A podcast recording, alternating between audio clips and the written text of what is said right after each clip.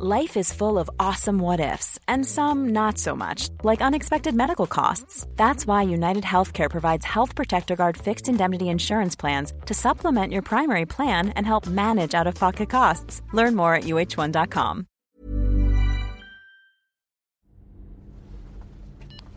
Le 19 octobre, ça fait 20 heures que vous roulez depuis Bayonne pour suivre les trafiquants colombiens qui transportent 100 kilos de cocaïne. Vous les planquez dans le cadre d'une livraison surveillée. Pour eux, c'est une opération test. Ils veulent essayer les routes pour le jour de la grosse livraison.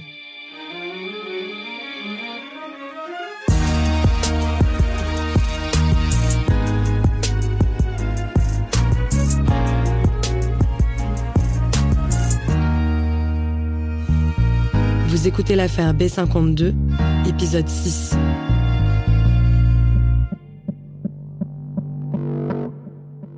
Alors que vous pensiez qu'ils allaient s'arrêter en France, les narcos traversent la frontière belge, et là, vous êtes un brin perdu. Qu'est-ce que vous faites une fois que vous arrivez en Belgique? Nous, on veut surtout pas les serrer. Euh, c'est pas le but. On est en livraison surveillée. On veut surtout pas que nos collègues extérieurs euh, belges euh, les euh, les touchent. Donc euh, bon, c'est toujours un peu une problématique. là, c'est plus de notre sort, mais on est en position un peu tendue en vérité. Mais bon, on est obligé de lâcher et on rentre à Nanterre. On savait qu'on allait euh, savoir où ils allaient s'arrêter avec les écoutes et la technique. Tu vois, donc euh, le but là, c'est vraiment de choper euh, les têtes de réseau. Et nous, on est assez à l'aise en vérité puisque on a des voitures qui sont balisées. Et même si effectivement, quand ça passe la frontière, on peut pas les utiliser, c'est des écoutes qui ne pourront pas être versées au dossier parce qu'elles ne concernent pas le territoire. Nous, on va pas se priver d'écouter non plus. C'est juste qu'on ne pourra pas utiliser ce matériel devant un tribunal comme on dit un peu à la crime, euh, des fois, tu vois, c'est des affaires qu'ils ont résolues policièrement et pas forcément judiciairement. Du coup, euh, nous, quand on a ça, on a de la technique, on est bon. Les pays extérieurs, on est en coopération, ils sont assez cool. Et euh, voilà, donc là, le but de l'ALS, c'est d'attraper un maximum d'acteurs du trafic. Effectivement, s'il y a des contacts à l'extérieur, on est tous preneurs de ça. Donc là, c'est du revendeur aux gros investisseurs. Comment vous expliquez qu'ils ne soient pas restés en France alors que leur but et d'installer justement leur réseau dans l'Hexagone. Là, nous, on a appris plus tard qu'ils sont allés jusqu'en Hollande avec les 100 kilos de cocaïne. Eux, ce qu'ils veulent surtout, c'est brouiller les pistes. Faut savoir que chez les trafiquants, en vérité, euh, leur plus grande peur, c'est de se retrouver avec un service d'enquête et d'investigation derrière eux, puisque nous, on a les moyens techniques de pouvoir le faire. Donc là, c'est moins risqué à ce niveau-là, et à ce moment-là, dans, dans leur mode opératoire, de passer des frontières et d'aller à l'étranger, plutôt que de rester sur place et d'avoir les yeux d'un service d'investigation euh, autour d'eux quoi. Donc euh, c'est exactement la même chose quand ils ont fait venir les 100 kilos à Bayonne euh, le 16 octobre. la majorité des Colombiens présents pour assurer le passage, ils ont atterri à Madrid et pas à Bordeaux ou à Anglette. Quand ils louent des voitures, ils les louent en Espagne pour la France et pas en France pour la France et pareil pour la Hollande quoi. Après cette ELS qui vous a emmené jusqu'en Belgique, vous rentrez dans vos locaux à Nanterre. On est donc le 19 octobre. Comment ça se passe ce retour? Est-ce que vous êtes content de vous Et vos chefs, qu'est-ce qu'ils vous disent? Bah, Franchement, c'est un gros soulagement pour nous. Tout s'est très bien passé. Euh, on a réussi notre livraison surveillée. Et euh, tu vois, c'est ce qu'on appelle chez nous dans le jargon, c'est un acte positif. C'est-à-dire, on a pu identifier plusieurs membres du réseau et surtout, ils n'ont pas vu qu'on était derrière eux. Donc, c'est une vraie réussite pour nous. Nous, par habitude, les mecs des stupes, on sait quand ces mecs-là euh, essayent une route et qu'elle est bonne, ils perdent pas de temps. Euh, donc là, on sent qu'ils vont la reprendre très vite parce qu'ils ont envie d'éviter tout imprévu pour redémarrer leur logistique.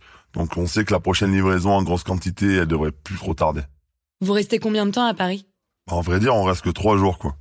En plus, c'est pas trois jours de repos, c'est euh, trois jours de paperasse. On a énormément de PV à redresser. Euh, faut savoir que nous, les actes, on doit les écrire en temps réel à chaque fois. Il y en a pas mal d'actes techniques à remonter.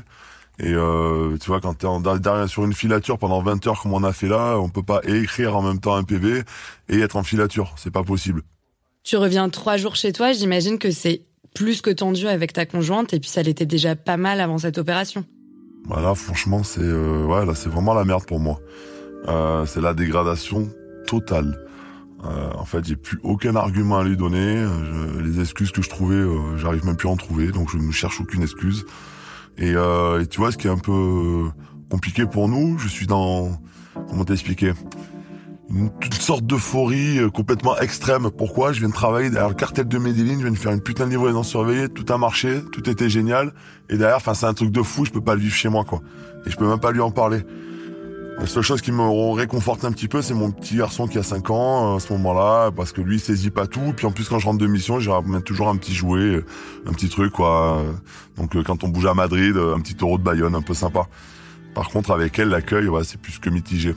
Bon, euh, c'est un peu égoïste, mais ce qui me réconforte, c'est que parmi mes huit collègues, il y a déjà deux divorces depuis le début de B52, et moi je suis pas encore là, donc ça va. Et en plus, c'est un passage éclair. Pourquoi vous restez seulement trois jours?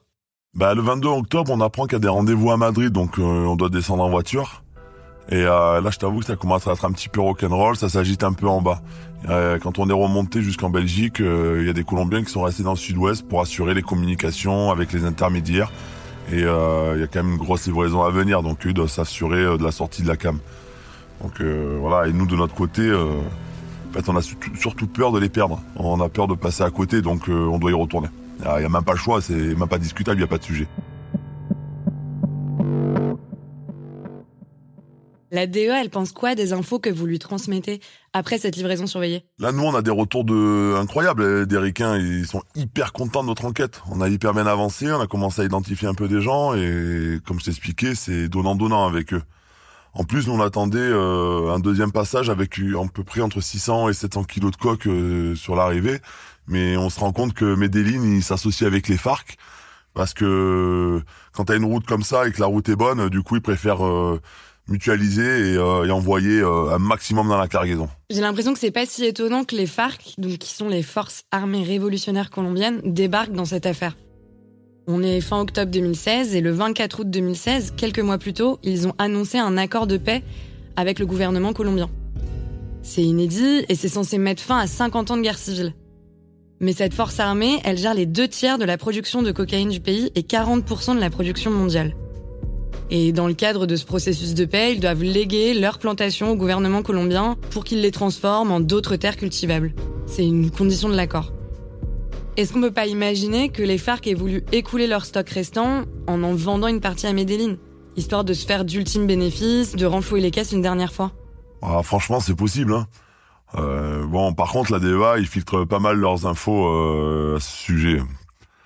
Nous, ce qu'on comprend, c'est qu'à la naissance de plusieurs petits gangs indépendants euh, sur euh, sur la Colombie et ces petits gangs ils sont en train d'exploser à ce moment-là dans cette région et ce qui ressemble à un peu c'est un peu une union historique entre vieux ponts de la Cam et petite jeunesse émergente ce qui se passe aussi à l'échelle internationale dans le dans le grand banditisme mais bon ce qu'il faut comprendre vraiment là c'est que dans l'intérêt de Medellin ils ont vraiment besoin d'accepter cette association puisque vaut mieux mutualiser et regrouper et apporter une importante quantité de cocaïne plutôt qu'une petite dans ce genre de livraison par les airs. Et côté flic espagnol, ils vous disent quoi vos homologues de l'avancée de l'enquête? Pendant la LS, on a identifié un espagnol euh, qui était allé voir de la cam dans la villa. Il était venu pour la tester euh, au tout début dans la dans la première phase. Donc euh, là, on comprend, c'est évident que le mec il veut se lancer avec Medellin. en même temps, c'est une aubaine hein, pour lui comme pour tout trafiquant en vérité. Hein. Donc euh, quand on a réussi à l'identifier, qu'on a son identité, on, on, passe à nos homologues espagnols et euh, là ils nous disent qu'il est dans le viseur euh, de leur service. Donc on se rapproche d'eux, donc ça c'est sympa et on bosse vraiment avec eux.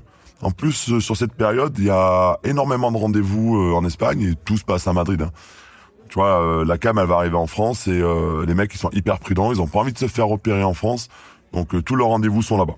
En plus, tu vois, pour nous, on reste assez prudent puisqu'il est possible qu'une fois que la cam arrive euh, dans le sud-ouest, elle redescende en Espagne. Donc euh, la coopération, elle peut permettre d'éviter un désastre. Et où est-ce qu'il compte cacher ces plus de 700 kilos de coke? Ben, L'homme de main du réseau, euh, le sicario d'un mètre 65, c'est qui, celui qui te boxe en deux secondes là. Ben, déjà, il est de retour. Donc ce gars, il loge entre Madrid et Biarritz à ce moment-là dans des hôtels. Et c'est lui qui gère la logistique pour l'équipe. Donc, euh, en fait, ce qu'ils ont, et c'est ce qui est intéressant pour nous, euh, enquêteurs, là-dessus, parce qu'on arrive à rentrer vraiment dans les coulisses du cartel, et c'est là où on les regarde, ils ont toute une espèce de structure d'hommes euh, de paille et de gérants de paille avec des prête-noms et, des sociétés un petit peu écran euh, qui ont pignon sur rue. On s'aperçoit qu'en vérité, ils cherchent un hangar. c'est une évidence. Euh, là, ils attendent plus de 700 kilos de cocaïne. Ils vont faire arriver ça dans des valises. Donc, ils peuvent pas faire comme la première fois dans la villa. Et euh, à un moment, ils s'arrêtent sur un hangar qui est dans une espèce de zone euh, commerciale. Et en fait, on les voit être très intéressés par par ce lieu puisque ils y vont une première fois le jour. On voit qu'ils regardent un peu s'il y a des caméras autour, des caméras de ville. Il y a rien, rien ne les perturbe. Ils y retournent de nuit. Ils voient que le secteur est calme ils voient que c'est une zone d'activité qui finit assez tôt, euh, comme dans le sud de la France, enfin, notamment à cet endroit-là.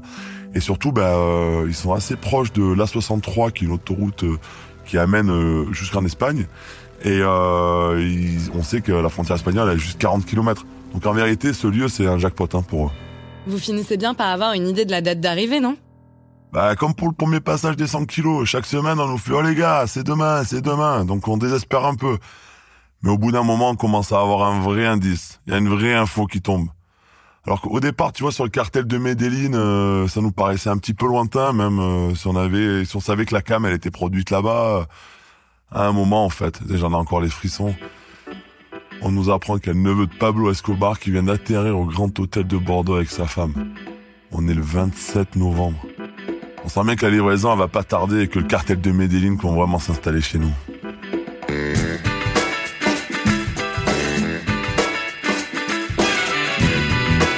L'affaire B52 est une série de Paradiso Media écrite par Constance Villanova et Antoine.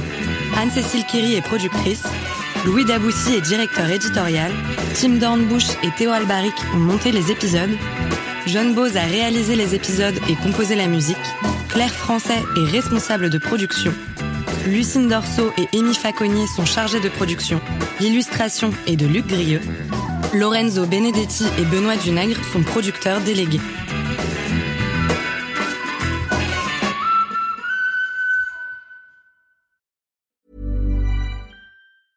Hey, folks, I'm Mark Marin from the WTF Podcast, and this episode is brought to you by Kleenex Ultra Soft Tissues your ally to help tackle your allergy symptoms this season. I love the change of seasons, but nobody loves pollen and all those other things floating in the air that make you sneeze during this nice weather. Kleenex Ultra Soft tissues are hypoallergenic and allergist approved. So fight back against watery eyes and runny noses without worrying about irritating your skin. For this allergy season, grab Kleenex and face allergies head on.